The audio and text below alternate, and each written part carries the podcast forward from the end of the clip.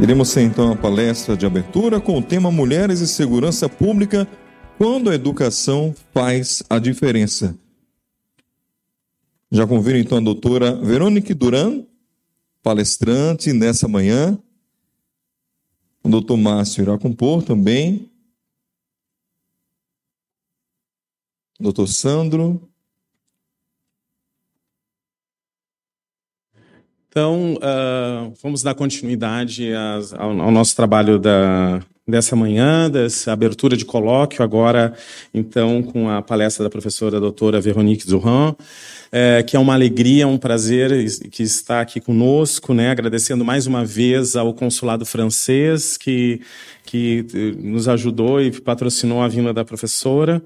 É, cumprimentando aqui Márcio, né, mais uma vez... Uh, por, por estarmos juntos à frente do Virtus, né, o programa Virtus, um programa institucional da Universidade Federal de Pernambuco, onde a gente tem por tarefa, então, realização de pesquisas e atividades de formação, cursos, é, o curso que, cumprimentando aqui a Guarda Municipal, né, que esteve conosco no, no projeto Papo de Homem, aqui eu estava, porque a gente tudo agora estava se conhecendo só virtualmente, né, agora a gente olha as caras e diz assim, mas eu acho que eu conheço de algum lugar, assim, algum dos cursos, né, de... então é uma, uma alegria receber a professora Veronique Durand aqui, que é doutora em antropologia pela Sorbonne, pesquisadora internacional, com temas relacionados à violência, violência contra a mulher, é pesquisadora associada da Universidade Aix-Marseille, na França, né, pesquisadora da, da Universidade Livre de Bruxelas, é autora de vários livros, né, e também artigos e capítulos de livros, destacando entre esses Órfãos da Esperança, que foi um que depois a professora pode falar um pouquinho, mas foi também publicado numa editora aqui de Recife, né?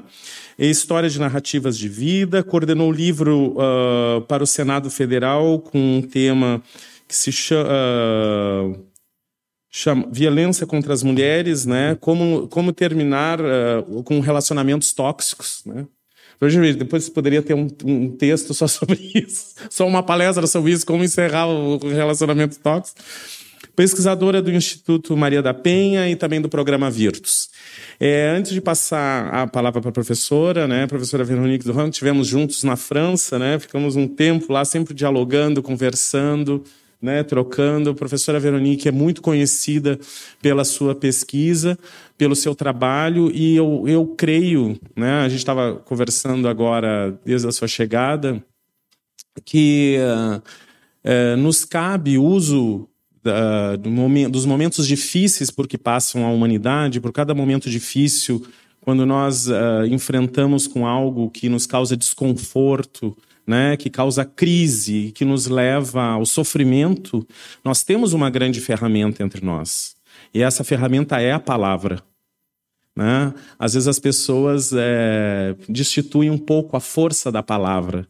Mas o que nos faz ser gente, o que nos faz diferente dos outros entes, né, é a capacidade de pensar, refletir e utilizar esse instrumento, né, às vezes com o uso das mãos, mas dialogando, nos tecendo juntos. A humanidade ela não se faz de maneira isolada, ela se faz na comunhão, na troca. E é juntos que nós podemos uh, sair e ultrapassar elementos que nos levam à, dor, né? Então, as chagas que acompanham a humanidade ao longo dos séculos e dos milênios são um convite para o uso das nossas inteligências e das nossas habilidades. Nós precisamos construir novas inteligências, novas formas de ver o mundo e a realidade, novas formas de compreendermos a nós mesmos. Eu sempre gosto de dizer, isso eu falo também para mim, enquanto pessoa que preciso evoluir, que a palavra crise, quando ela se instaura, a gente corta o S e fica um convite para criação, né? para evolução. Ontem falava sobre isso. Né? Então eu deixo agora a palavra a abertura para a professora Veronique e que as suas que nós possamos estar com os ouvidos é, Derrida, Jacques Derrida tem um, um texto dele que se chama timpanizar a filosofia que nós precisamos funcionar como um tímpano, né? Que se deixa afetar, que se deixa tocar, e hoje nós, nós estamos num tempo onde a gente se deixa pouco afetar, porque a gente fica prisioneiro das nossas bolhas, né? Nas, encapsulados engessados nas nossas verdades e com isso surdos, né? Por isso que gente, há ouvidos que ouvem, mas não escutam nada, assim como tem olhos que olham, mas não enxergam também nada, né? Então, acolhemos com muito respeito, com muito carinho e agradecendo desde já a generosidade da vinda da professora Veronique entre nós. Obrigado, Veronique, a palavra, a palavra é toda sua. Bom dia é, todas e todos. Muito obrigada, Sandro. Muito obrigada a todos. Queria cumprimentar a, a mesa é, de abertura, que foi muito pluridisciplinar, né? vamos dizer, muito complementar. E acredito que é por aí mesmo que a gente consegue trabalhar né, com pessoas de horizontes diferentes, olhares diferentes. Eu sempre falo que muitas vezes eu tenho que trocar de óculos porque de fato eu vou enxergar umas coisas de uma maneira e uma pessoa vai ver de outra, e isso vai complementar né, os pensamentos e, e, as reflexões. E, então eu queria agradecer a presença de todos vocês, obrigar, obrigar pelo convite, né? Eu fiquei muito feliz. Eu tenho uma ligação muito forte com Pernambuco. Pisei aqui em Pernambuco pela primeira vez há exatamente 40 anos, para fazer uma pesquisa sobre literatura da seca. Aí me apaixonei por Pernambuco e estou sempre nessas idas e voltas né, de, de, pesquisa. Fiz também um mestrado em etnologia e doutorado aqui né, no, no Brasil. E, e, e, na Índia. Então eu tenho uma relação muito forte e eu estou muito, muito feliz. Há uns anos que eu não voltei, né, Regina? Faz muito tempo, seis, sete anos que eu não voltei para cá. Então, realmente, muito obrigada pelo convite. E queria agradecer também, depois termino com os agradecimentos, o Consulado da França, que permitiu né, a, a minha vinda para cá, assumindo transporte. E querendo desenvolver né, também projetos entre França e Brasil. Né? Nós precisamos pensar nisso tudo para desenvolver projetos entre os dois países. Então, nós vamos é, falar né, com a, a, questão da educação, mas nós vamos ver que não é tão simples. Né? Nós sempre falamos que para mudar precisamos educar, mas precisa de, de, de algumas outras coisas que não, não, não é tão simples. Então, é, é o título, né, é Mulheridades e Segurança Pública, quando a educação faz a diferença. Porque, de fato, a educação vai, vai fazer a diferença, mas precisa de alguns outros elementos. Então, primeiro, o que se entende por mulheridades? Né? Porque é, até muitas pessoas que não trabalham, por exemplo, com gênero, falam da mulher né? Vão fazer algum projeto para se trabalhar com a mulher. Mas de que mulher estamos falando? Né? São, de fato, muitas mulheres, são identidades diferentes, se, de classe social, de cor da pele, de, de território, né? Esquecemos também muito isso. O território faz muita diferença, principalmente no Brasil, num país tão grande, né? a questão do território é importante. Então, território, classe social, cor da pele, orientação sexual e também, como nós vamos ver depois, a questão familiar. Né? A questão familiar também é, é muito importante na identidade é, feminina. E a questão das vulnerabilidades. Né? Por quê? Porque sabemos que no mundo inteiro as mulheres que são minoria, minoria por razões religiosas, étnicas, uh, de classe social, como na Índia, por exemplo, né, as mulheres que são intocáveis são as mulheres que mais sofrem agressões sexuais e estupros. Por quê? Porque o olhar que se tem sobre essas mulheres é que elas valem menos que os outros. Então elas sofrem muito mais violências porque ninguém vai se preocupar com elas, não vai ter ninguém para protegê-las. Né? Ou sabemos, por exemplo, também que no Canadá uma mulher de origem é, indígena, ameríndia, ela tem cinco mais chances de ser estuprada do que uma mulher branca, pelas mesmas razões, porque ela é vulnerável. Né? Então, essa questão das vulnerabilidades, eu acho que elas são muito importantes e têm que ser é, avaliadas. Né? Eu também vou falar muito de avaliação, porque eu acho que essa questão é, é fundamental, tanto para avaliar a vulnerabilidade das pessoas, como pa, para avaliar a perigosidade. Peri, essa palavra a gente tem dificuldade com. Pronto, não vou repetir. Pe, pe, periculosidade. periculosidade dos autores de violência, porque isso permitiria evitar muito feminicídio. Talvez não violência conjugal, mas pelo menos feminicídio. Segurança pública, eu vou passar muito rápido, mas como era o tema, eu não podia intervir, na verdade, é tanto no espaço público como no espaço privado, o que muitos homens não entendem. Né? Eu lembro de, de, de ter falado com muitos homens que tinham agredido né, a esposa. Ah, mas eu estou em casa, em casa eu faço o que eu quero. Não, senhor, a lei não é só para o espaço público, a lei também tem que entrar e entra né, no espaço privado. E, e, eu quero até parabenizar todos os trabalhadores sociais, porque são eles que são esse traço entre os dois. Porque o trabalhador social, na França, eu acredito que aqui também, é ele que é mandado pela justiça para entrar em casa e para poder fazer um trabalho né, é, de educação, um trabalho, às vezes, de ter que tirar as crianças de casa, ter que fazer um, um parecer que vai permitir tirar o homem de casa. Então, eles fazem, né, eles desenvolvem um trabalho maravilhoso que nem sempre é, é avaliado né, da, da, da, forma que eles fazem. E, e, é um trabalho fantástico, porque sem eles aconteceriam muito mais é, violências no espaço privado.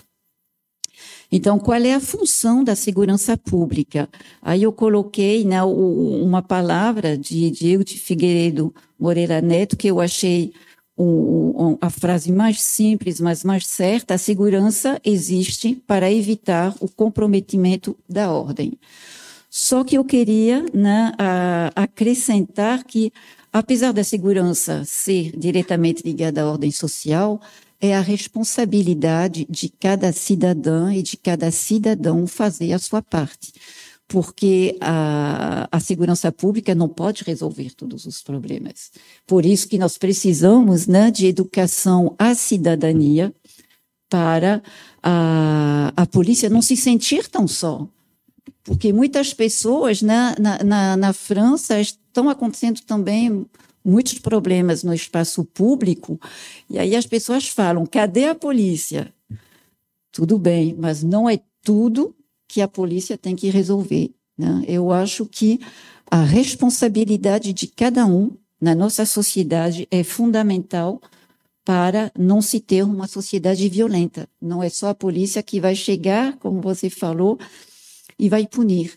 Antes disso, tem que ter uma reflexão da sociedade. A sociedade são cidadãos e cidadãos, que, por enquanto, né, negam um pouquinho isso e, e querem que a responsabilidade seja da, da polícia.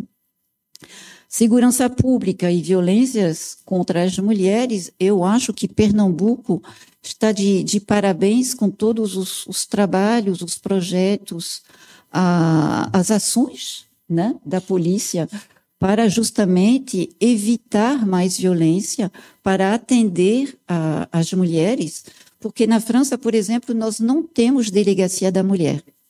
Né? As pessoas não estão bem preparadas para atender as mulheres em situação de violência.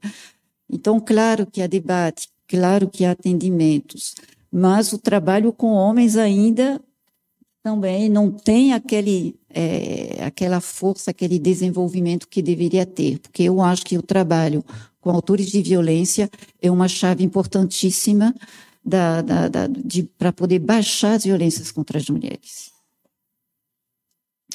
Eu queria só assinalar para vocês, não vou falar muito a respeito, o mestrado de Amanda Martinez Elvir, é, eu estava na Universidade Federal quando ela fez um mestrado sobre mulheres e territórios. A, a pesquisa dela foi em Brasília Temosa e ela, é, é ela me, tinha me mostrado os depoimentos e realmente a, o maior medo das mulheres que é universal, é medo do estupro.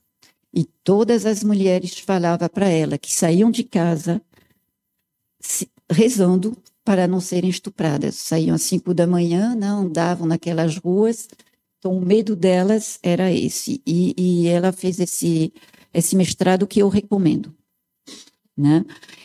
Então, eu, eu escrevi um pequeno histórico, mas eu não vou demorar só para falar, não recapitular as leis, tudo o que aconteceu no século XXI, que em 20 anos aconteceram muitas coisas boas e ruins, né, como, como sempre acontece, mas é, eu queria assinalar que é, as violências, apesar de todos os esforços que nós estamos fazendo aqui e lá, as violências não baixam. Né? As violências não diminuem, principalmente as violências é, sexuais. Na França aumentaram 20% é, em 2021.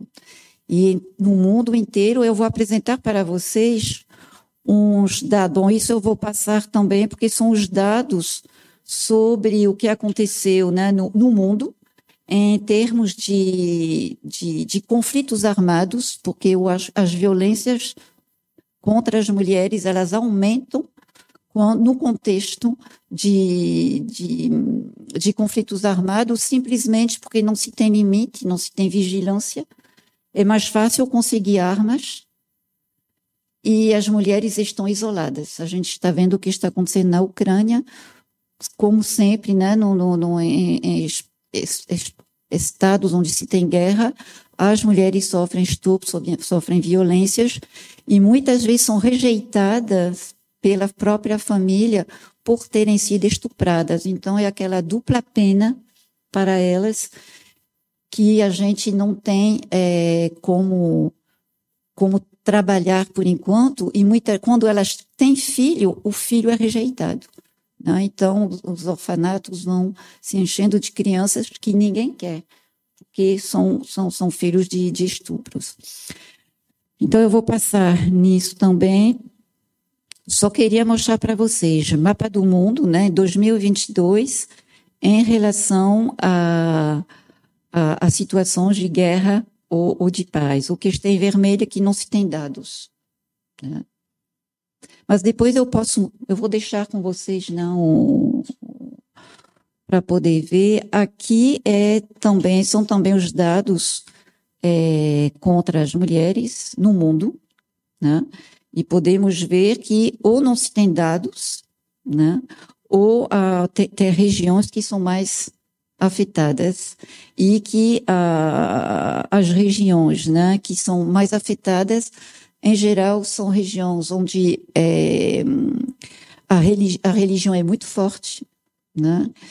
Ou também onde tem uma ditaduras, né? Por exemplo, teve o exemplo da Rússia, uh, foi em 2016 ou, ou 18 que foi tirada a lei para punir os autores de violências, né?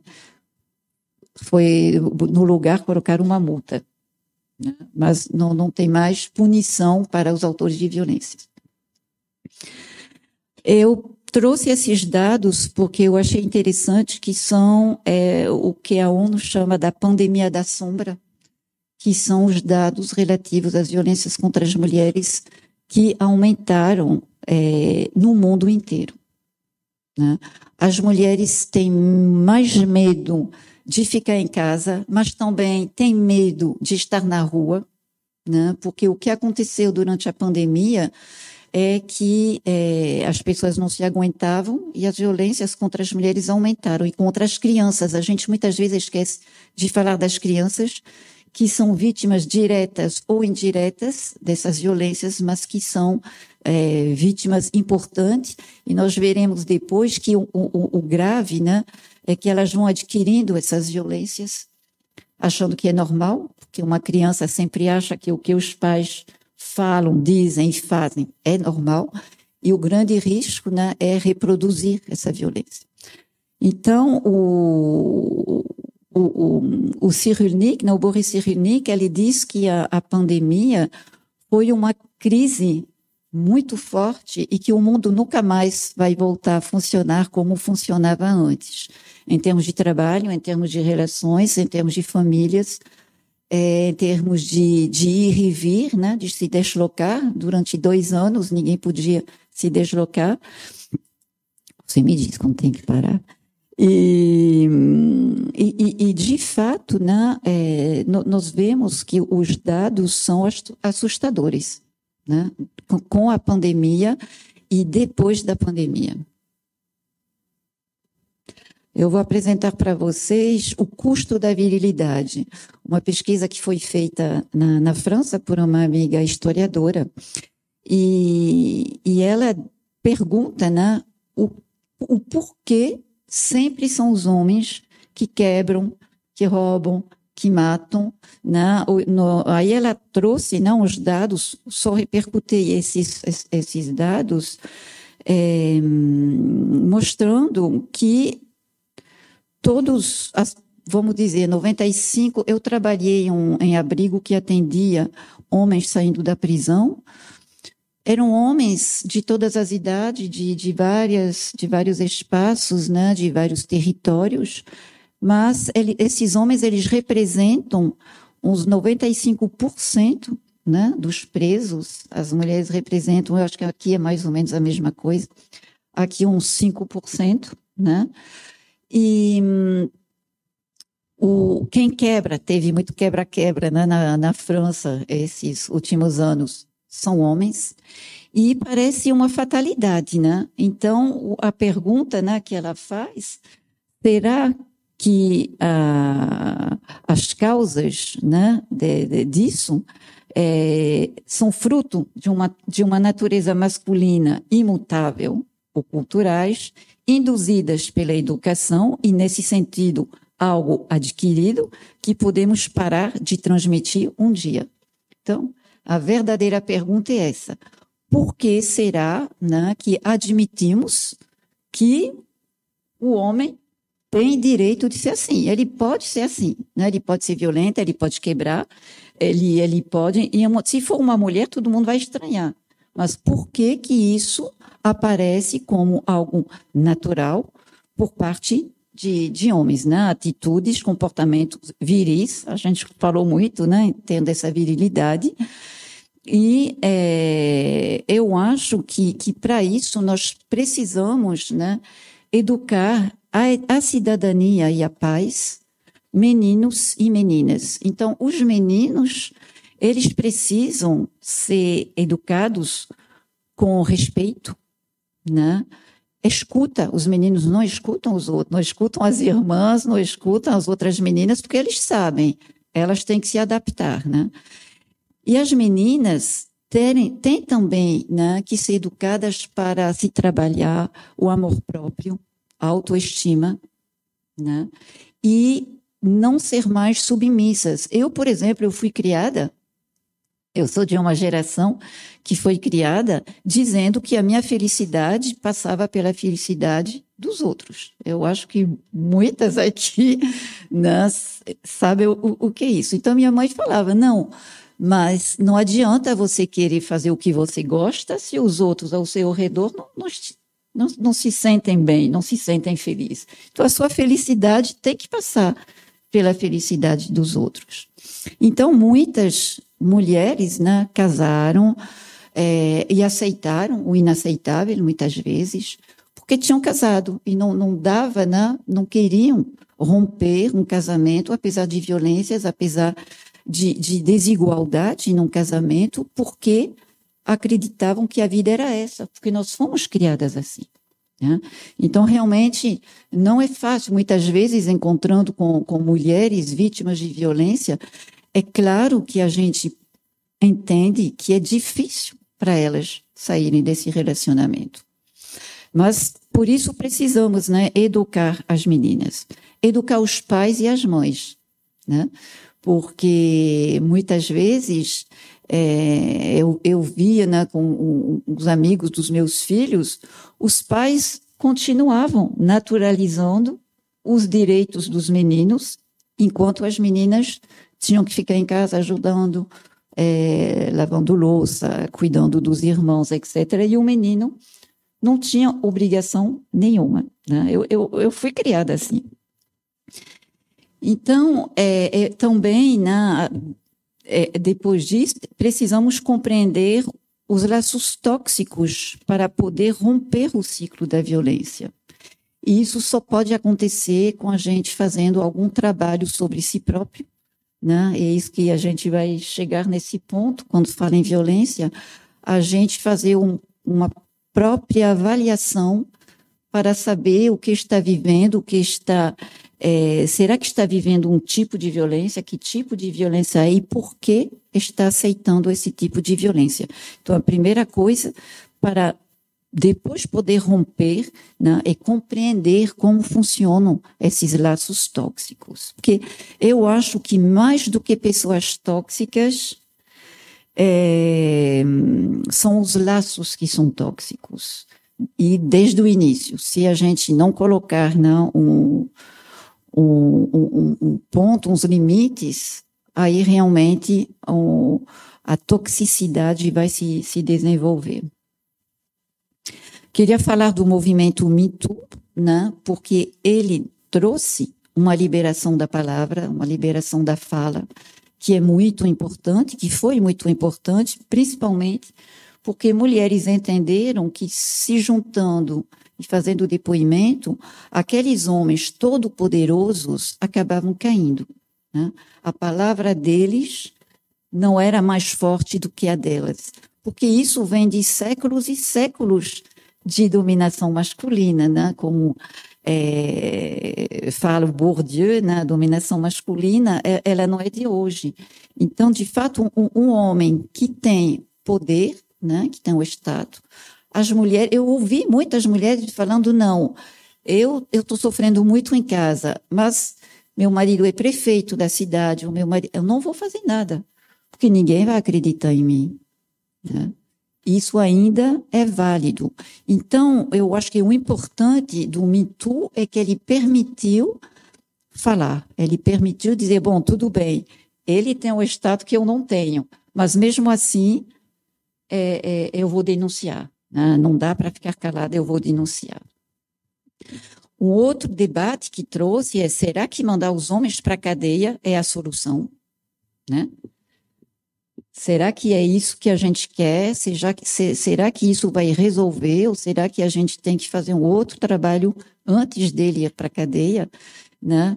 E se ele for, pelo menos acompanhar, porque se ele for sem ser acompanhado, sair da cadeia, ele vai sair com mais irado ainda, né? A gente já que acompanha já vê isso muito.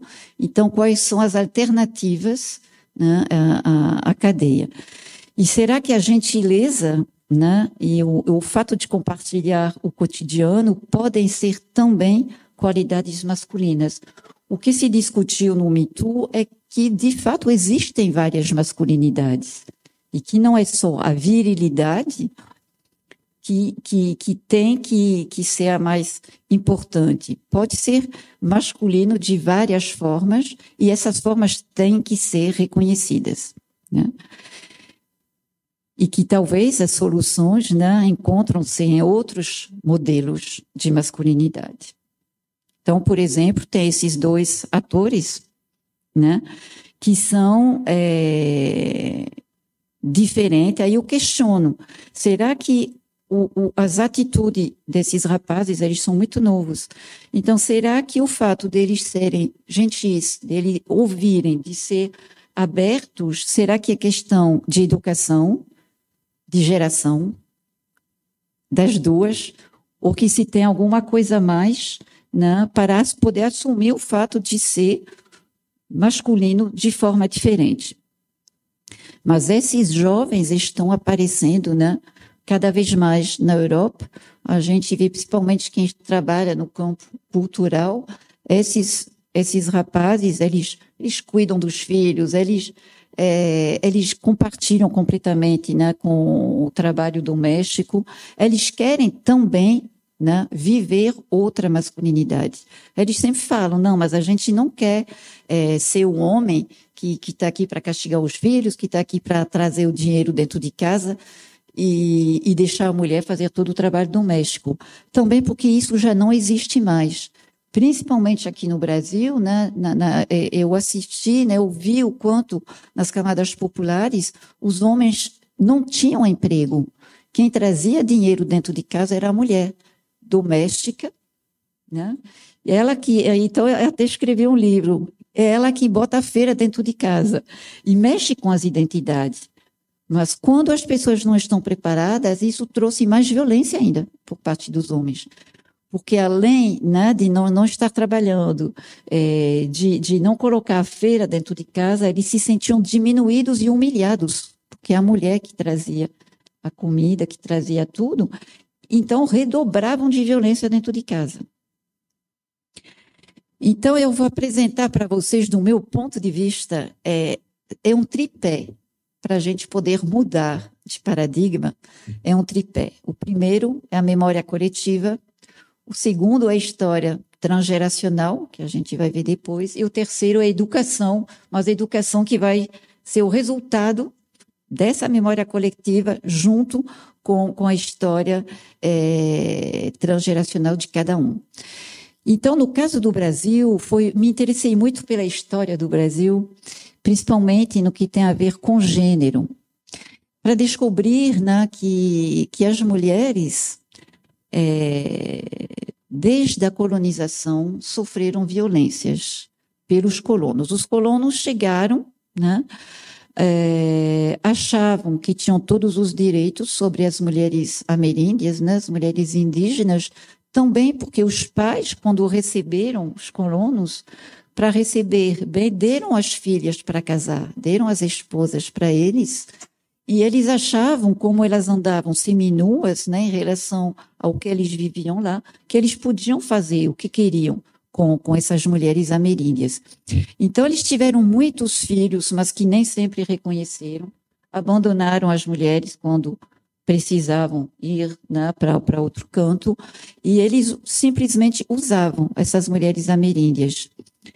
Depois chegou a escravidão, logo, né, depois do, do para poder se trabalhar aqui no Nordeste, na, na cana-de-açúcar.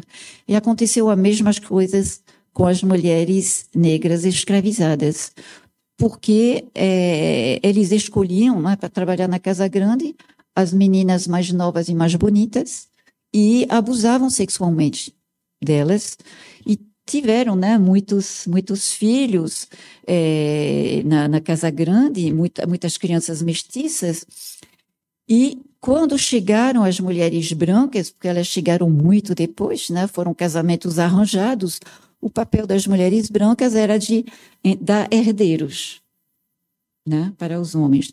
Mas elas tinham muitos ciúmes das escravas, porque elas eram novas, bonitas, e, e elas achavam que elas estavam tirando né, o marido delas, então elas se vingavam. Então, ou seja, a, as mulheres, principalmente escravas, elas sofriam violências sexuais o tempo todo por parte do, do, do dono, né, dos filhos, que ela, ela ainda tinha obrigação é, de, de ter relações sexuais com os meninos, com os amigos dos meninos, e ainda por cima sofriam mais violência por parte das mulheres que se vingavam dela. E enquanto isso, né, ela, essa, essas mulheres negras escravas, elas são a base da sociedade brasileira. Né? A, a famosa sociedade da cana de açúcar foram elas que, que cuidavam da casa. As mulheres brancas não tinham, né? não eram não eram adaptadas ao clima, tudo. Então, foram elas que faziam de tudo, tanto que a gente vê no português do Brasil. Por que, que o português do Brasil é tão diferente do português de Portugal? Porque foi a introdução da maneira de falar muito mais doce, muito mais leve das mulheres africanas. Da mesma forma com a música, da mesma forma com as religiões, não, o sincretismo afro-brasileiro foi trazido pelas mulheres, porque eram as mulheres que falavam com os deuses. Então foram elas que conseguiram transmitir né, o candomblé, umbanda, porque eram elas as, as donas né, do, do é, da espiritualidade e elas falavam com os deuses. Então elas chamavam é, Iemanjá da Nossa Senhora. E elas foram assim, né, se adaptando, colocando cada santo em, em, em cada orixá, em cada santo. E assim, e foi assim que se criou uma cultura brasileira. Por isso que a cultura brasileira é diferente da, da, da portuguesa, na língua, na alimentação, em tudo, né? na da cultura que a gente nota, tem uma influência da mulher africana escravizada. Mas até hoje, essa mulher, ela continua desprezada. Aliás, né, como quando, é, quando se terminou a escravidão, os escravos não foram para a escola, não foram trabalhar. Muitos não tiveram outra opção a não ser ficar com o dono, porque não, não, não, não tinham para onde ir. E, e, o que a gente vê hoje né, é que as domésticas, as mulheres ambulantes né, na rua, elas são de, descendentes de, de escravas e elas estão né, fazendo o mesmo, o mesmo trabalho que faziam a, a, as bisavós na, na Casa Grande ou as escravas de ganho, não? O dono da, da, da senzala, ele mandava as escravas, que ele chamava de, de, de, escrava de ganho, vender comida na rua e ela trazia de volta esse dinheiro para ele, não era dela, né? Era para ele. Então, isso perpassou os tempos. Então, é, é, eu acho que tudo isso é, perpassou os séculos e hoje, em 2022, apesar das coisas terem mudado, as mentalidades não mudaram. Eu acho que o, o, o peso, né, mais difícil é a gente conseguir mudar as nossas representações sociais sobre as pessoas, sobre as mulheres, sobre as mulheres indígenas, sobre as mulheres negras, porque isso ainda não foi feito. E a, as mulheres negras continuam sofrendo violências e discriminação, né, mais do que as mulheres brancas. A gente tem uns dados né, do, do mapa da violências, por exemplo, é, sobre isso. Então, realmente, eu acho que um, um, um, primeiro, uma primeira coisa que é fundamental é essa: transformar mentalidades, mudar de representação social sobre as mulheres e principalmente as mulheres indígenas, que também não existem né, no cenário brasileiro, e as mulheres africanas desconstruir o que foi construído para poder construir novas relações, ou seja, refletir sobre a história do país, a identidade do país, que o Brasil é um país multicultural, mas não aparece na história. Na história parece que é só um país né, é, português e, e, e, se negam o, o, a importância da, da, da, cultura africana e da cultura ameríndia aqui no Brasil. Então, esse é um primeiro ponto. Um. O outro é o transgeracional. Por quê? Porque cada um de nós carrega a história dos pais, dos avós, dos bisavós, é, os traumas, né? Porque o, o, os psicólogos que trabalham com o transgeracional, eles sempre falam que, uh, que, que muitas vezes nós repetimos por exemplo, né? um suicídio, um, uma morte, uma perda de uma criança, um, tudo isso a gente vai repetindo enquanto isso não for falado. E, e, e por exemplo, a, o que aconteceu com o povo judeu, né, em muitas famílias, a morte né, de, de, de uma família inteira não foi dita, não foi passado pelos outros. E eu lembro de, de, de um, um, amigo do, do meu filho, que era judeu, e ele falava que na casa dele nunca tinha falado que a família toda morreu nos campos e que até o irmão mais velho dele tinha, tinha, tinha morrido no campo. Mas que sempre, à noite, quando ele botava a mesa, ele botava um prato a mais Aí os pais falavam, ficar arrepiada. Os pais falavam, por que, que você bota um prato? Ele disse, porque está faltando alguém aqui, mas eu não sei quem é. Então, é, esses segredos familiares, se eles não forem falados, né, a gente fala muito nesse poder da fala, eles se, se tornam dramas. E esse menino estava sem entender o que estava acontecendo. Aí um dia ele falou em casa, falou disso, ele disse, mas por que você não pergunta para os seus pais? Aí ele diz: Não, meus pais não querem falar, porque eles sofreram tanto, né, que eles não querem falar. Aí eu fui falar com os pais. Eu disse, mas sabem que, por mais doloroso que seja, vocês têm que explicar para ele, porque ele sente que tem alguma coisa, mas ele não sabe o que é. Então, para ele não ficar preso com isso, eu acho muito importante vocês falarem. Então, eu estava falando outro dia né, com, com o Sandro, eu disse, por exemplo, quando a gente fala da violência, a gente tem primeiro que encarar a sua própria violência, encarar a violência que existe na nossa família, porque se a gente for buscar, né, vai descobrir mil histórias de violência. Eu, por exemplo, eu sou filha e neta de mulheres que sofreram violências. Mas eu fui descobrindo isso fazendo terapia, buscando. Eu disse, gente, por que, que eu estou trabalhando? a minha vida toda com violências contra as mulheres, o que que eu quero reparar, o que que eu quero resolver, eu descobri que venho né, de, de, de, gerações de mulheres que sofreram violências. Então, eu acho que isso é muito importante. É, essa questão familiar, olhar a violência que tem dentro de casa, perguntar, porque as, as pessoas não falam. Né? Na França, eu trabalho com mulheres migrantes e, e, e as, os adultos, eles não querem passar para os filhos as dificuldades, o sofrimento pelo qual passaram. Não, a gente não quer falar disso com ele, porque ele vai ficar traumatizado. Se não, ele vai ficar traumatizado porque você não fala. E ele sabe que tem alguma coisa errada na história, e, e seria muito melhor, é difícil, mas ser melhor, você senta, você conta tudo o que aconteceu, para ele não reproduzir, né? porque tem que cortar esse ciclo de violência. Mas se não souber dele, não vai poder cortar. Então, isso é, é realmente é, muito importante. Então, a educação, ela deve levar em conta esses elementos e ser, antes de tudo, um aprendizado para viver com os outros. Isso também é uma forma de respeitar os outros. Aceitar que os outros viveram coisas muito diferentes da gente e a gente não pode cobrar dos outros que eles não podem fazer. Né? Muitas vezes a gente diz, não, mas por que, fulano não faz isso, não faz aquilo? Porque tem alguns bloqueios, tem alguns traumas do, do da família, alguns traumas é, que passaram e, e, e, que impede tal ou tal comportamento. Né? Então, isso é, é muito importante, também ajuda a, me, a conviver melhor com os outros. Para finalizar, né, transformar mentalidade e respeitar a diferença permite mudar a sociedade, assim como a educação, a cidadania e a paz. Na, na França, né, eu trabalho no laboratório é, ligado à, à, Universidade de Aix-Marseille e é, foi para mim, né, me pediram para traba trabalhar sobre educação, a cidadania e a paz, porque eu já trabalhei muito contra a violência até adoecer. Eu disse, gente, eu não quero mais trabalhar contra a violência. Eu quero trabalhar pela cidadania e pela paz, porque eu acho que realmente as palavras têm muito peso.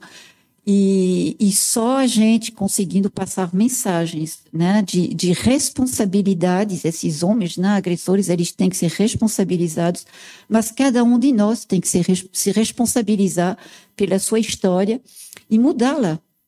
Temos esse poder de mudá-la. Eu acho que terminei, que o Sandro está olhando para mim assim. Pronto, isso eu vou deixar, né? É uma ferramenta, são ferramentas que eu uso é, quando eu trabalho com homens autores de violências, que não, mas que não é o caso hoje, a gente depois do debate né, pode, pode falar, mas eu insisto nessa escuta ativa, né, nesse poder da palavra, que pode transformar o, os autores de violência com quem eu trabalho, né, só de ouvir eles contando a história dele, contando as dificuldades, tudo que eles passaram, já mudam. Aí eles olham para mim, eu fiz isso? Eu disse, pois é. Agora, é importante você aceitar que fez isso, se responsabilizar e mudar. Né? E por aí a gente pode ir para mais cidadania e mais paz. Muito obrigada.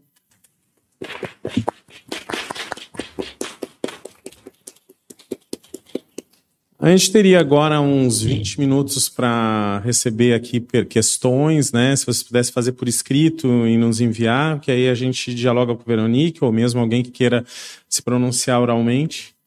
E enquanto vocês fazem isso, eu vou só fazer um estofo assim de discussão. Eu acho que é uma questão muito importante da gente ser pensada. Venho refletindo muito, a gente vem conversando bastante sobre essas questões do enfrentamento à violência. E quando entrecruza com a ideia da educação, eu acho que certos elementos se tornam bem alarmantes, né? Nós fizemos uma pesquisa agora junto com o mestrado de ensino de filosofia lá na Universidade Federal de Pernambuco. A gente analisou oito coleções de livros que são disponíveis aos professores isso é uma questão muito importante, deputado. Oito, oito coleções de livros que são adotados é, e, com a, a, para que os professores do estado de Pernambuco possam a, contra, comprar esses livros e com isso trabalhar com os alunos. Esses, esse, como houve uma mexida agora na próprio currículo, a gente foi analisar quem é que trabalha com a parte de ciências humanas.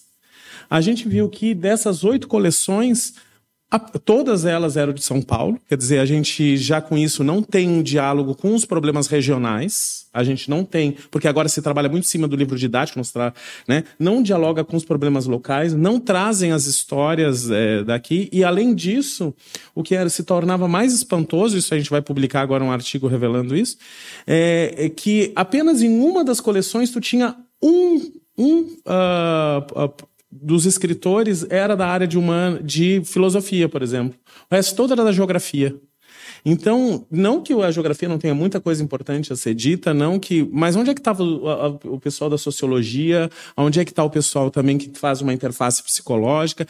Então, eu, eu creio, eu não sei se, Veronique, tu, que em função de, dessa mexida e essa alteração dentro de um processo, porque a gente está falando de representações que precisam ser alteradas, de elementos que precisam ser desconstruídos e que ferramentas nós temos para fazer isso. Ao meu ver, essas ferramentas são inócuas esses livros, quando a gente vai olhar, eles é quase como, né, a gente tem uma parte do do judaísmo, por exemplo, eu estudo muito judaísmo por conta da minha pesquisa, que ele, que ele fala do encantamento, né? Ele cria encantamentos, em vez da gente olhar para a coisa mesmo, a gente fica encantado com alguma coisa que desvia o nosso olhar. E eu creio que nós temos que fazer uma discussão muito séria sobre essa formação dos meninos e meninas, em função do que se está trabalhando e mexer realmente nisso, porque a gente vai olhar, por exemplo, a gente acaba de sair agora do, de eleições, onde a gente tem pronunciamentos muito violentos em relação à própria mulher, né, as mulheres, e a gente e às vezes por pessoas que passaram por bancos escolares, pessoas que têm inclusive curso superior. Então há alguma coisa nessa formação que ela é precária na sua essência, não consegue desconstruir certos elementos que partem da nossa cultura, que é uma cultura machista, né, uma patriarcal, machista, e também não, além de não conseguir desconstruir, não consegue mexer com representações que são base da violência contra a mulher, né? Desde a da, da visão do corpo da mulher como um objeto a ser, a, a ser utilizado, a questão da mulher como propriedade, da mulher como a, a alguém que tem, tem que ser submisso, e além disso, de uma masculinidade confundida com a, com a violência. Como se porque isso a gente trabalhou muito com o pessoal no papo de homem, né? O que quem é quem é o homem? Quando a gente perguntou para eles, por exemplo, o que é ser homem? Depois a gente vai ter uma mesa sobre isso. O que é ser homem? Vinha casado com isso a questão da força, de quase um, um alguém que tem que ser meio que uh, violento em relação, senão ele. E se tu tira a violência, se tu tira o machismo, fica o quê? Quem é esse homem? É um homem afeminado, é um homem que, deixa, que é de segunda categoria. Então, esses elementos estão presentes entre nós e eu acho que se a gente não tocar neles, a gente vai ficar sempre. Por isso que os dados, não sei se tu concordas com isso, Veronique, que os dados não mudam. E a França também é um exemplo disso, como a gente tem o aumento né, e um agravamento da violência contra a mulher, enquanto a gente deveria ter um. Parece assim que, mesmo com a Lei Maria da Penha, a gente vem discutindo muito isso, né, a gente continua com dados tão altos. Né? É porque é, é, eu acredito né, que a, a gente sonha. Eu lembro, né, Regina, de uma discussão de há anos, né, uma, uma outra palestra, uh, onde eu, eu falava que, que a gente tinha sonhado que com mais instrução, mais educação, a violência ia diminuir, né? E, e, e, e, não é isso que acontece, né? Não é nada linear, né? A gente pensa que Vamos aprendendo, vamos nos formando, vamos nos educando e a violência vai diminuindo enquanto a gente vai se educando. e nada disso aconteceu. Mas também no mundo, né, eu sempre faço um paralelo entre as violências no, no, no, no num país ou no, no mundo e as violências contra as mulheres. Se você for ver, ah, as mulheres, as violências contra as mulheres é, são indicativo. As mulheres sofrem mais onde tem, é, onde tem realmente guerras e, e, e mais a violência. Eu vejo na França, na França está aumentando de uma maneira assim muito surpreendente, principalmente as violências sexuais e as violências contra as crianças. É, eu acho que tem que prever também, né, um dia, um seminário sobre as violências com, contra as, as crianças. Está terrível. Na França estão explodindo incesto, é, crianças abandonadas, crianças que, que sofrem, que chegam no hospital massacradas. Né? Então, isso é muito preocupante, porque onde, onde vai parar, né? Onde vai parar enquanto não, lá se tem, educação, todo mundo vai para a escola pública, todo mundo tem a mesma educação, e tu, isso mostra os limites da educação do jeito que está sendo. Né? Precisa realmente retomar, é, ter algumas coisas muito mais práticas, é, mas mudar o cenário, porque é muito preocupante. Chegaram algumas questões aqui. É, prevenção, educação nas escolas de ensino fundamental para não aceitar a violência. Eu acho que isso é um comentário. Mas tem uma, uma que mexe num tendãozinho de Aquiles do Brasil agora, que é a questão da religião. E a gente sabe que tem religiões e, e, que estão promulgando essa questão da mulher como um, como um ente de segunda categoria, né? Proibição de, aí fala aqui na, pergunta, na questão é proibição de associação de, religião e legitimidade, que legiti, de legitimidade da violência, igrejas que dizem ser legítima a submissão da mulher aos maridos. Isso a gente tem visto de uma maneira escandalosa, né? É, propaganda pública da rede de atendimento divulgar para a população como proceder diante de casos de violência doméstica contra a mulher. Então, acho que aí é uma questão informativa, né? E aqui, escola de governo com equipes para realizar palestras em escolas públicas e particulares em, em prevenção e atendimento nos casos de violência doméstica. Que não são bem questões, mas são as considerações a partir Bom, de, sabemos que a, as religiões elas têm um poder é, muito muito importante. Se uma pessoa pedindo, quer fazer uma pergunta?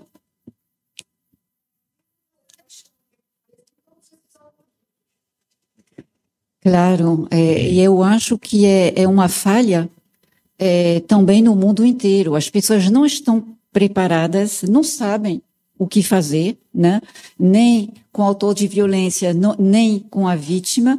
E é uma coisa, né, que a gente está lutando, né, com, com o Sandro. A gente está é, trabalhando com uma, uma ONG é, sobre violências policiais e jovens. Porque o, os próprios policiais na França, eles falam, a gente não sabe o que fazer, a gente não está sendo preparado né, pra, então, o que, o que acontece? Muitas vezes né, tem uma briga, o vizinho chama, eles chegam, bate. Ah, não foi nada, não é, não é grave. Ele bebeu um pouquinho, desde que amanhã ele está bom. Três dias depois a mulher está morta. Entende? Então, eu, é, é, aí que, se, que vem a questão da avaliação.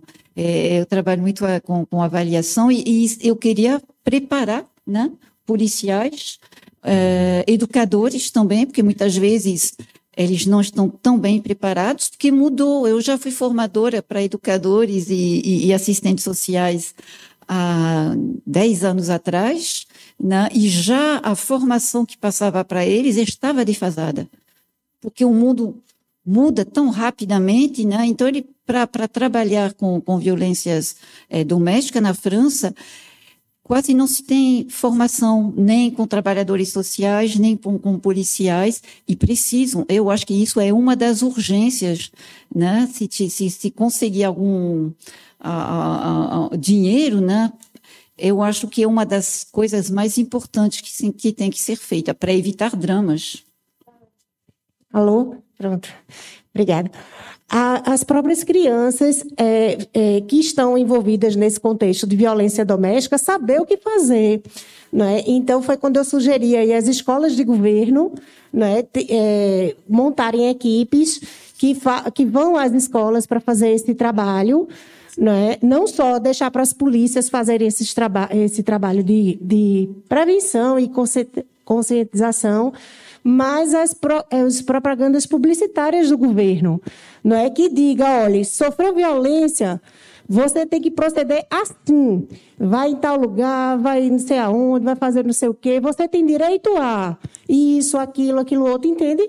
Porque aí conscientiza a população de uma maneira geral, não é? E também nas escolas o trabalho de prevenção com as crianças. Não é? Sim, mas de qualquer maneira, é, é, é, isso que eu chamo de responsabilização de, de trabalho à cidadania, de preparo à cidadania. Porque, de fato, qualquer pessoa deveria ser capaz de intervir, né, em, em, num, num caso assim, pelo menos professores, educadores, polícia, todo, todo quem trabalha com criança, que trabalha né, com, com ser humano, de qualquer maneira, deveria ter esse preparo. Sem dúvida. Quando eu falo da questão dos organismos, da questão da formação, eu, por exemplo, posso falar por mim, sou guarda municipal, é, nós temos uma matriz curricular obrigatória. Aquela que diz você só será guarda municipal quando você é, cumprir todo esse, essa matriz curricular. O que eu estou dizendo é o que é que está faltando para que, que todos os organismos todos eles tenham dentro da sua grade obrigatória curricular algo que fale sobre essa questão racismos, preconceitos e todas as outras coisas que a gente trabalha tanto. Nós estamos batendo nessa mesma tecla há muito tempo. Eu, eu acho que essa questão que é crucial, ela vai ter espaço agora na segunda mesa. Porque a segunda mesa agora a gente vai falar sobre violência contra a mulher, avaliação e enfrentamento. Inclusive vai estar aqui na né, Tenente Patrícia, que está aqui. Então, a gente vai falar especificamente sobre o enfrentamento disso, que é, essas questões são muito sérias. Então, acho que de repente a gente deixa para é, o segundo momento. Tem mais uma questão e aí a gente encerra para dar poder. O microfone está lá, Denise, lá. É, essa questão da formação é uma questão fundamental. Eu vejo assim, a gente agora trabalhando com a França, nós temos muito mais uma abertura da polícia militar, da polícia civil e das guardas municipais aqui no Brasil e mesmo no estado de Pernambuco, são muito mais... Outro dia eu estava dando palestra lá na, na, na, na, sede da polícia militar, isso é muito mais difícil na França, por exemplo, que são muito mais fechados. Então, há um desejo muito grande de o que fazer, nós precisamos agora é é sentar e dizer assim, ah, que caminhos vão ter e com a, por exemplo, a Secretaria da Mulher que já tem muitas coisas feitas, então é dali para diante também. Não quer dizer que a gente também tem que começar do zero. Muitas atividades já foram feitas, eu acho que muita experiência já tem, e muita coisa a gente pode aí sim uh, uh, evoluir, dar um, passos adiante significativos, sim. Mas a segunda mesa eu acho que vai ter um momento específico. É, é um comentário, na verdade, né, com que a professora falou. Eu sou estudante de filosofia, né? Estou terminando meu curso de licenciatura.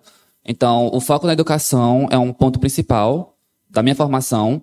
E eu tive, por causa do meu trabalho do TCC, tive que ler o PPC, né, do curso de licenciatura em filosofia, e trago como crítica o foco eurocêntrico. Né? A gente tem um curso onde não é falado sobre a cultura, tanto ameríndia quanto é, africana, né? Nem a própria cultura brasileira filosófica, é, em certo sentido, não é comentada. E quando o professor falou, né, dos livros de filosofia que são dados para os professores, não são feitos por pessoas de filosofia, né? A nova, o novo ensino médio, ele descredibiliza ainda mais o curso de filosofia, põe as ciências humanas como um curso geral, claro, tendo mais valor geografia e história, Sociologia, ela já é um curso que já é defasado, né, junto com a filosofia, não tem o valor. E a própria questão da filosofia, as mulheres também não são comentadas, não são citadas, é, não são lembradas. Eu estudo, estudei Beauvoir né, recentemente, então Beauvoir ela tem um trabalho né, onde ela vai falar da mulher, uma mulher francesa de 1900, né, contemporânea, mas no recorte dela, ela não tenta trazer o que seria uma mulher, mas ela foca nessa questão. Mulher, né? É um aspecto que tem que ser estudado, tem que ser falado, e a mulher tem que ter o seu lugar de fala, né? Para comentar o próprio tema. E para a educação, é muito importante é, esse debate, o debate, levar esse debate para uma sala de aula, para os alunos, para poder fazer eles repensarem a própria cultura. Né? Como foi comentado, né? Está na raiz da cultura. A gente acaba levando isso e, é, como posso falar, reensinando essa cultura da mulher como inferior. E que está muito defasado. É uma cultura antiga que até hoje em dia continua sendo é, perpetuada, né? Alguns até comentam a cultura do estupro, né? De forma como ocorre, né? Principalmente nas comunidades. E o, o último governo trouxe um impacto muito grande para a destruição da educação. A educação perdeu esse papel, ela foi diminuída, foi posta de lado, foi descredibilizada e a gente espera né, um futuro melhor para a educação, para os formadores e ter, por exemplo, essa, esse colóquio, trazendo esse tópico, para a gente que é de educação, é importante. Porque abre os nossos olhares também. Porque a gente passa por uma formação onde raramente é visto isso. É visto o foco no aluno. Mas qual aluno? Não é comentado qual aluno que a gente está dando aula. Sim, de qualquer maneira, eu, eu acredito que na, na, na, nas histórias em geral, no mundo, as mulheres estão ausentes, né? Não há mulher na história. São sempre homens que brigam, que lutam, que ganham, não há mulheres. E no, no, no caso, né, por isso que no início eu falei em mulheres vulneráveis, é porque de fato é isso, tem mulheres que são ainda mais invisíveis do que as outras. E aqui no Brasil são as mulheres ameríndias e as mulheres negras. E, e, tudo, por isso que eu acho que realmente deve se trabalhar a questão história, com, a, com, com H maiúsculo e depois com H minúsculo, né, história familiar, mas para é, reinvestir, na retomar, que as mulheres retomem o lugar delas. Porque, de fato, é, elas estão presentes em tudo. Mas quando você lê o manual de história, não tem mulher. Cadê? Não tem mulheres. Né? Então, realmente, eu acho que, que isso tem, tem que ser retomado porque, por causa da dicotomia. Né? A gente estava falando também outro dia com o Sandro, o, a dominação masculina é, cortou o mundo em dois, né? um mundo onde tudo vai se opondo. Então, tem o homem e a mulher, tem o quente e o frio, tem o positivo e o negativo, e por aí vai. E, e claro que tudo que for negativo é para o lado da mulher. Então, por isso que as representações precisam mudar, precisa se, se realmente re, rever e recompreender a história para poder transformar aquilo, né? Retomar e transformar, não tem por que ter dicotomia. Por que, que um lado vai ser sempre positivo porque é masculino e outro negativo porque é feminino? Então, tudo isso tem que tem que mudar e tem que retomar realmente e recolocar as mulheres na, na história, no lugar que é delas. Obrigada. Oh, a última pergunta da Michelle aqui da Secretaria da Mulher. Ah, e da Tenente Patrícia. Pronto. Bom dia, gente. Sou Tenente Patrícia, coordenadora da Patrulha Maria da Penha aqui no estado de Pernambuco. E logo no início da, da fala da professora, ela comentou que a chave do combate à violência seria o trato com os autores da, da violência doméstica. Então, como se chegou a essa conclusão pela senhora, né? teve alguns dados estatísticos, algum estudo, algum país assim que, em que se trabalha o autor da violência diminui é, é, a violência doméstica? Como se chegou a essa conclusão? Foi, foi assim uma, uma experiência. Eu estava trabalhando num abrigo na França, um abrigo que atendia mulheres, né? E, e vinham, e eu não estava fazendo pesquisa, então observando, conversando com as mulheres, e elas me contando coisas que não falavam para as educadoras ou para psicólogas. Então, eu conversando com uma, ela me falou de um tal do Jean-Pierre que tinha batido nela e que ela tinha que se separar e tal. Tudo bem. Seis meses depois, aparece uma outra mulher. Aí a gente conversa e tal, o que que houve, e me fala de novo de um, de um tal, né, do Jean-Pierre. Eu disse, bom, quem sabe se é o mesmo, se não for o mesmo. Esperei. Uma terceira de novo, né? O que que aconteceu, como que era a sua vida, o que que houve, como que você chegou aqui. E lá vem ela de novo, com um tal do Jean-Pierre. Aí eu disse, não, não é possível. Eu vou ter que saber quem é esse homem. E, e, e, e então, conversei né, com as educadoras, conversei com, é, com a diretora do abrigo, eu disse, olha, esses homens, né, que são agressores, eles mandam as mulheres para o abrigo e simplesmente eles vão arrumar uma outra mulher com quem eles vão reproduzir exatamente a mesma coisa. Então, se a gente não parar com isso, é, ele vai mandar 10 mulheres para cá, não é possível. Aí, só que naquela época, isso foi em 2000 e pouco, ninguém queria trabalhar com autores de violência. Todo mundo achava que eu era louca. Não, aqui a gente trabalha com mulher. Pronto. A gente não trabalha com homem. Diz, não, mas eu quero trabalhar com homens para poder diminuir as violências contra as mulheres. Né? Então foi assim. Então a gente começou a conversar com, com os educadores, mas isso levou uns dois anos até realmente criar um serviço ligado. Né? Eu trabalhava no lugar separado, não trabalhava no abrigo, mas eu atendia os homens, a, a, a, delegacia me mandava os homens, né, porque eles tinham que optar, ou eles iam para a cadeia, ou eles vinham se tratar, vamos dizer, né, comigo, trabalhar comigo e com os, os trabalhadores, né, os psicólogos, e também para o alcoolismo, porque o alcoolismo também é uma constante, né. E no início eles não queriam, mas eles vinham, porque não já tinham optado, né? E aí começou, foi assim que começou o trabalho. Foi que realmente não, não, não teve como não ver aquilo. O mesmo homem, se a gente não parar, ele vai mandar uma mulher atrás da outra e, e vai acabar com a vida delas. E foi assim que começou, foi assim que depois trabalhei em Jaboatão, né, dos Guararapes, que a gente vê as vidas deles mesmo se transformando e, e transformando, claro, a vida de quem está por perto. Tá bem, professora. Obrigado, muito obrigada. tenente. Aí passamos para a Michelle e encerramos essa parte. Bom dia a todos e a todas.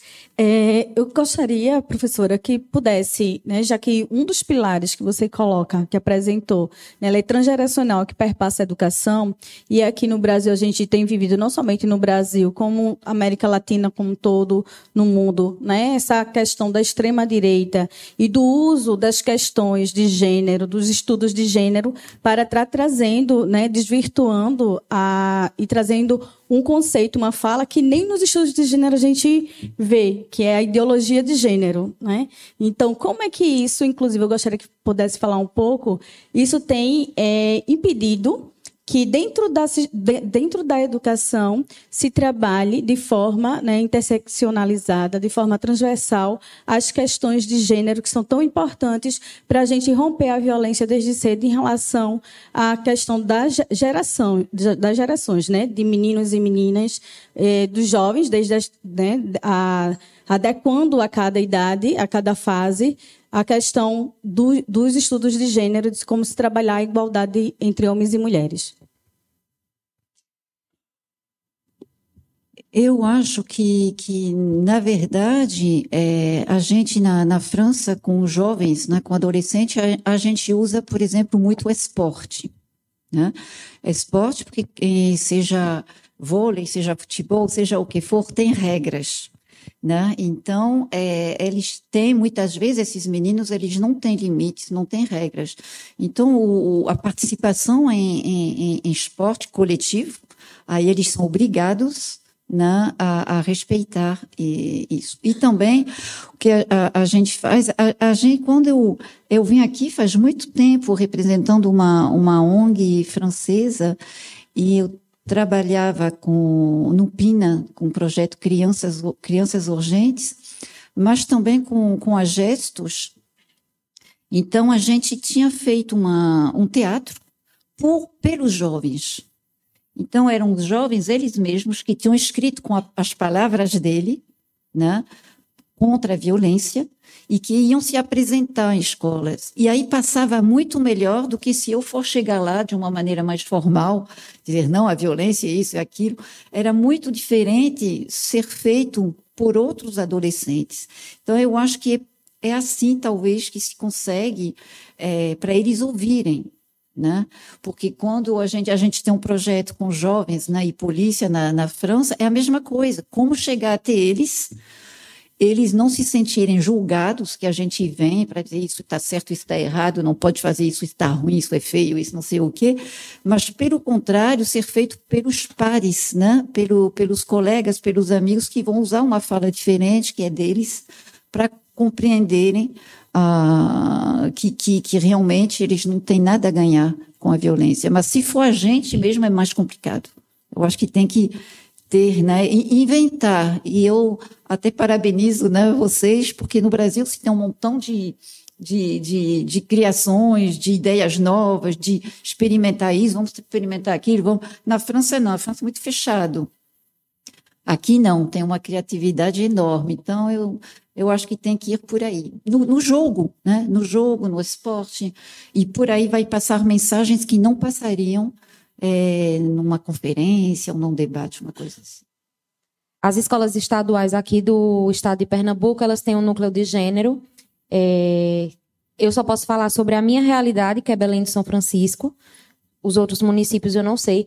Mas, assim, lá eles não, tão, não estão funcionando. Né? Assim, quando eles precisam, ou quando tem uma coisa pontual, como agosto lilás, né? O mês também de enfrentamento à violência sexual de crianças e adolescentes, é que a gente está lá dentro das escolas. Então, como a gente está falando de educação, se realmente esses núcleos funcionassem como deveriam, né, como, como se pede, como se está na proposta, talvez muita, muitas realidades pudessem ser mudadas, né? Até porque a gente está falando de núcleo de gênero, a gente não está falando só para meninas, né? A gente fala para meninas e meninos. Então eu acho que essa educação ela vem dos pequenininhos e vai para os maiores, né? Assim, e enquanto coordenadoria da mulher, a gente vê assim que os adultos eles estão mais engessados. Então, quando essa informação é levada para esses pequenininhos e para os adolescentes, né, as coisas elas, elas são bem recebidas, elas são entendidas. Então, nesses momentos pontuais que a gente vai, que leva a informação, que leva é, as oficinas, as coisas, a gente percebe a diferença, sabe? E como a professora falou também, eu acho que o esporte é também uma grande porta de entrada, né, para a gente estar tá também levando a informação para esse público também, né, do, é, é muito relevante quando a gente começa a trabalhar dos menores. Então, assim, eu posso falar do meu, do meu município, da minha realidade, não estão funcionando direito. E, assim, quando precisam, eles pedem ao CREAS, pedem a gente da coordenadoria para ir lá dar uma palavra, fazer uma roda de conversa. Mas, assim, é, enquanto disciplina, que eu acho que não é uma disciplina, né? Eu não sei como, direito como eles estão trabalhando, porque lá no meu não funciona. Então, assim, enquanto disciplina, eu não sei, né? Como é que, que ele poderia funcionar. Mas, assim, deixando o recado que seria super válido, super interessante. Obrigada, gente. Obrigado. Obrigada. Bom, uh, agradecemos então a professora Veronique Duran. Muito obrigado, Veronique. Né, eu acho que tivemos é, uma palestra sensacional. E aí, então, a gente tem agora só com o problema do tempo, né? Que o tempo urge e aí a gente está acelerado. A gente vai engatar já a segunda mesa. Vou deixar aqui com o Márcio, vou me retirar com o Veronique para a plateia. Então, para a gente já começar a segunda atividade, porque a gente tem duas mesas ainda, né? Então, vamos ver se a gente acelera e depois a gente faz um intervalinho. Então, muito obrigado, Veronique.